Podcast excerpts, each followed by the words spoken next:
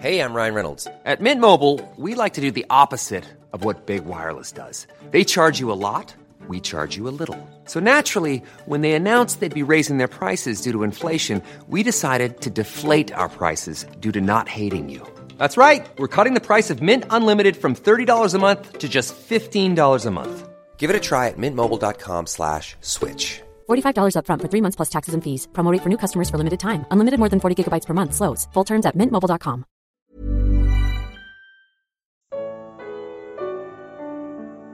Quando Jesus chorou? Evangelho de Lucas. Comentário de Mari Persona. Quando se aproximou e viu a cidade de Jerusalém, Jesus chorou sobre ela e disse: Se você compreendesse neste dia, sim, você também o que traz a paz. Mas agora isso está oculto aos seus olhos. Virão dias em que os seus inimigos construirão trincheiras contra você, e a rodearão e a cercarão de todos os lados. Também a lançarão por terra, você e os seus filhos. Não deixarão pedra sobre pedra, porque você não reconheceu o tempo em que Deus a visitaria. Lucas 19, 41 a 44. Duas passagens nos evangelhos falam de Jesus chorando. Em João 11:35, quando Lázaro morreu, ele chorou, mas não um pranto de luto, pois ele sabia que traria Lázaro de volta da morte em questão de minutos. Ele chorou por Marta, chorou por Maria, irmãs de Lázaro, e pela ruína causada pelo pecado. No original, a palavra grega para o choro das irmãs, ali na passagem, tem o sentido de pranto. A palavra usada, porém, para o choro de Jesus significa que ele verteu lágrimas em silêncio. Mas o choro à entrada de Jerusalém é de pranto, de profundo lamento e desolação. A vinda de Jesus havia sido acompanhada da promessa de paz na terra, lá em Lucas 2,14. Mas os judeus rejeitaram seu Messias, apesar dos avisos dos profetas que tinham vindo antes dele. Ele já havia se lamentado disso em Lucas 13:34, quando disse: Jerusalém, Jerusalém, você que mata os profetas e apedrejas os que lhes são enviados, quantas vezes eu quis reunir os seus filhos como a galinha reúne os seus pintinhos debaixo das suas asas, mas vocês não quiseram. Eis que a casa de vocês ficará deserta. Eu lhes digo que vocês não me verão mais, até que digam: Bendito que vem em nome do Senhor. Agora, preste, a, a, a, preste muita atenção. Preste muita atenção nesta frase de Jesus ao falar dos judeus: Vocês não quiseram. Por não desejarem o príncipe da paz, tudo o que restava para eles seriam guerras. Não é surpresa, portanto, toda a desgraça que caiu sobre esse povo nos últimos dois mil anos. O profeta Oséias revela o sentimento por detrás desse pranto de Jesus, dizendo assim: Quando Israel era menino, eu o amei, e do Egito chamei o meu filho. Mas quanto mais eu o chamava, mais eles se afastavam de mim. Eles não perceberam que fui eu quem os curou. Eu os conduzi com laços de bondade humana, de amor Tirei do seu pescoço o jugo e me inclinei para alimentá-los. O meu coração está enternecido. Assim diz Deus em Oséias capítulo 11. Agora pense no seu destino. Se um dia Jesus precisar dizer de você que, por mais que ele tenha tentado atrair a sua atenção, você não quis recebê-lo. No início de seu ministério, Jesus viu no pátio do templo alguns vendendo bois, ovelhas e pombas, e outros assentados diante de mesas, trocando dinheiro. E enquanto ele expulsava os comerciantes e cambistas, ele disse: Parem de fazer da casa de meu pai um mercado. Isso está em João 2, de 14 a 16. Agora, no final do seu ministério, mais uma vez ele entrou no templo e começou a expulsar os que estavam vendendo, dizendo: a minha casa será casa de oração, mas vocês fizeram dela um covil de ladrões. Lucas 19, 45 a 46. É um erro aplicar estas passagens ao comércio nas dependências das chamadas igrejas, pois isto seria dar a esses templos o mesmo status do templo em Jerusalém. Deus não autorizou a construção de nenhum templo cristão. Portanto, os chamados templos da cristandade não têm qualquer valor para Deus. Na atual dispensação, o Senhor Jesus prometeu estar no meio de dois ou três congregados ao seu nome. O que importa não são as paredes usadas para reunir os cristãos, mas aquele em torno de quem o Espírito Santo os reúne.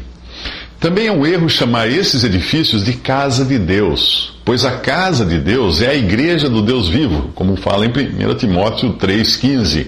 Fazer de quatro paredes o elemento reunidor é perder de vista o Espírito Santo, o único que reúne os crentes em torno de Cristo. Colocar um homem à frente, como com o título de pastor, pastor do rebanho, é desprezar a liderança do Senhor que chama suas ovelhas pelo nome e as leva para fora do aprisco, como, fala em João 10, 3 a 4. Acrescentar ao cristão uma denominação é desonrar o nome que está acima de todo nome, de Cristo. Dado, ele foi dado como cabeça de todas as coisas para a igreja, que é o seu corpo, a plenitude daquele que enche todas as coisas. Isso está em Efésios 1, 21 a 23. O corpo de Cristo é perfeito, é indivisível, mas a casa de Deus, a esfera da profissão cristã, foi arruinada pelo homem. A casa de Deus, coluna e fundamento da verdade, como fala Paulo em 1 Timóteo 3,15, se transformou numa grande casa onde há vasos para fins honrosos e outros para fins desonrosos, como ele continua no, em 2 Timóteo 2,20 principalmente por causa daqueles que pensam que a piedade é fonte de lucro. 1 Timóteo 6,5. Em Israel, o comércio associado às coisas de Deus foi só o começo. Na primeira limpeza do templo, Jesus chamou a casa de Deus de mercado, mas agora ele a chama de covil de ladrões, e que se transformariam muito em breve em assassinos, pois os chefes dos sacerdotes, os mestres da lei e os líderes do povo procuravam matá-lo. Lucas 19, 47. Quando Jesus estava ensinando o povo no templo e pregando as boas novas, chegaram-se a ele os chefes dos sacerdotes juntamente com os mestres da lei e os líderes religiosos, e lhe perguntaram: Com que autoridade estás fazendo estas coisas? Quem te deu esta autoridade? Lucas 20, de 1, 1 e 2. A pergunta dos líderes religiosos é pretensiosa. Eles se acham capazes de julgar a resposta de Jesus e decidir se ele tem ou não autoridade para ensinar. Ao fazerem isso, estão se colocando acima do próprio Senhor e fazendo-se juiz dele.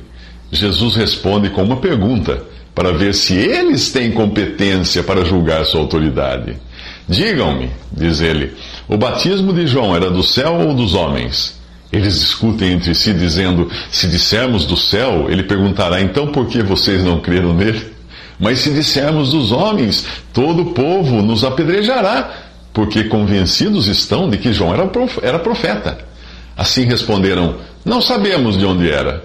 Disse então Jesus: Tampouco lhes direi com que autoridade estou fazendo essas coisas. Isso está em Lucas 20, de 3 a 8. Os líderes religiosos revelam assim a sua total incompetência para julgar as coisas divinas. O seu orgulho era tão grande que já haviam abandonado as Escrituras e adotado para si mesmos seus próprios dogmas e tradições como referencial para julgar. A cristandade segue o mesmo caminho ao adotar títulos acadêmicos para certificar quem está ou não capacitado para falar da parte de Deus.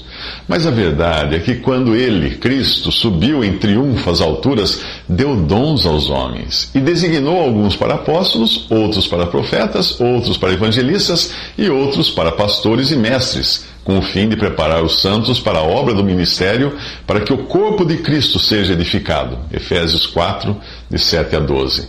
Hoje os homens outorgam a outros homens dons que só podem ser dados por Cristo ordenam ao ministério e enviam para a obra aqueles que cumprem um currículo acadêmico, esquecendo-se de que a seara é do Senhor e que ele próprio ensinou que devíamos pedir ao Senhor da seara que envie trabalhadores para a sua seara. Mateus 9:38.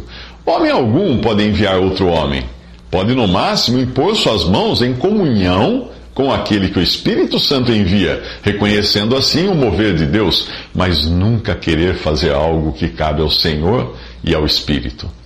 Nos próximos três minutos, Jesus conta uma parábola sob medida. Jesus conta uma parábola e os mestres da lei e os chefes dos sacerdotes percebem que era contra eles que ele havia contado. Lucas 20, 19. Às vezes você escuta o evangelho e pensa, Fulano devia ouvir isso. Mas e se Deus estiver querendo falar com você? Aqui os fariseus entenderam que o recado era para eles, mas ao invés de se, de se arrependerem, endureceram ainda mais os seus corações. Será que você está entre os que endurecem o coração? Ou entre aqueles que aceitam alegremente as boas novas da salvação? O Evangelho é um divisor de águas que revela os que estão destinados à vida eterna e os que querem continuar inimigos de Deus. Foi o que aconteceu em Antioquia da Psídia, quando o resultado da pregação de Paulo e Barnabé foi a divisão dos ouvintes entre salvos e perdidos. Lá diz assim: Ouvindo isso, os gentios alegraram-se, bendisseram a palavra do Senhor e creram todos os que haviam sido designados para a vida eterna. Mas os judeus incitaram as mulheres piedosas de elevada posição e os principais da cidade, provocando perseguição contra Paulo e Barnabé, os expulsaram do seu território. Atos 13, 48 a 50. A parábola que Jesus conta previa a rejeição da parte dos judeus. Nela, um homem que planta uma vinha arrenda a terra alguns, alguns lavradores e viaja para longe. A cada colheita, ele envia um funcionário para receber sua parte do arrendamento, mas os arrendatários espancam e humilham cada um deles, expulsando-os de mãos vazias. Então o proprietário da vinha disse: Que farei? Mandarei meu filho amado, quem sabe o respeitarão. Mas quando os lavradores o viram, combinaram entre si, dizendo: Este é o herdeiro, vamos matá-lo, e a herança será nossa. Assim lançaram-no fora da vinha e o mataram. O que lhes fará então o dono da vinha? Virá, matará aqueles lavradores e dará a vinha a outros. Lucas 20, de 13 a 16. A vinha representa Israel, que Deus formou para dar fruto para si, mas os judeus falharam miseravelmente e perderam, por um tempo, a sua posição de testemunho, o qual foi entregue então à igreja. A pedra que os construtores rejeitaram tornou-se a pedra angular, diz Lucas, capítulo 20, versículo 17. Em outro evangelho, Jesus diria a Pedro: Sobre esta pedra edificarei a minha igreja. Mateus 16, 18. E mais tarde, o próprio Pedro, em sua carta, identificaria Jesus como a pedra viva rejeitada pelos homens, mas escolhida por Deus e preciosa para ele. Na primeira carta de Pedro, capítulo 2, versículo 4. Para os que creem em Cristo, esta pedra é preciosa, mas para os que não creem, a pedra que os construtores rejeitaram tornou-se a pedra angular, pedra de tropeço e rocha que faz cair. 1 Pedro 2, de 7 a 8.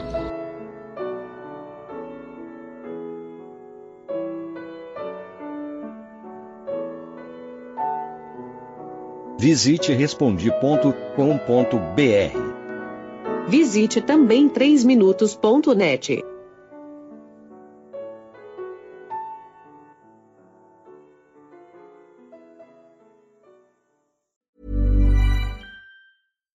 deserves the best, and there's no better place to shop for Mother's Day than Whole Foods Market. They're your destination for unbeatable savings, from premium gifts to show-stopping flowers and irresistible desserts. Start by saving 33% with Prime on all body care and candles. Then get a 15-stem bunch of tulips for just $9.99 each with Prime. Round out Mom's menu with festive rosé, irresistible berry chantilly cake, and more special treats. Come celebrate Mother's Day at Whole Foods Market.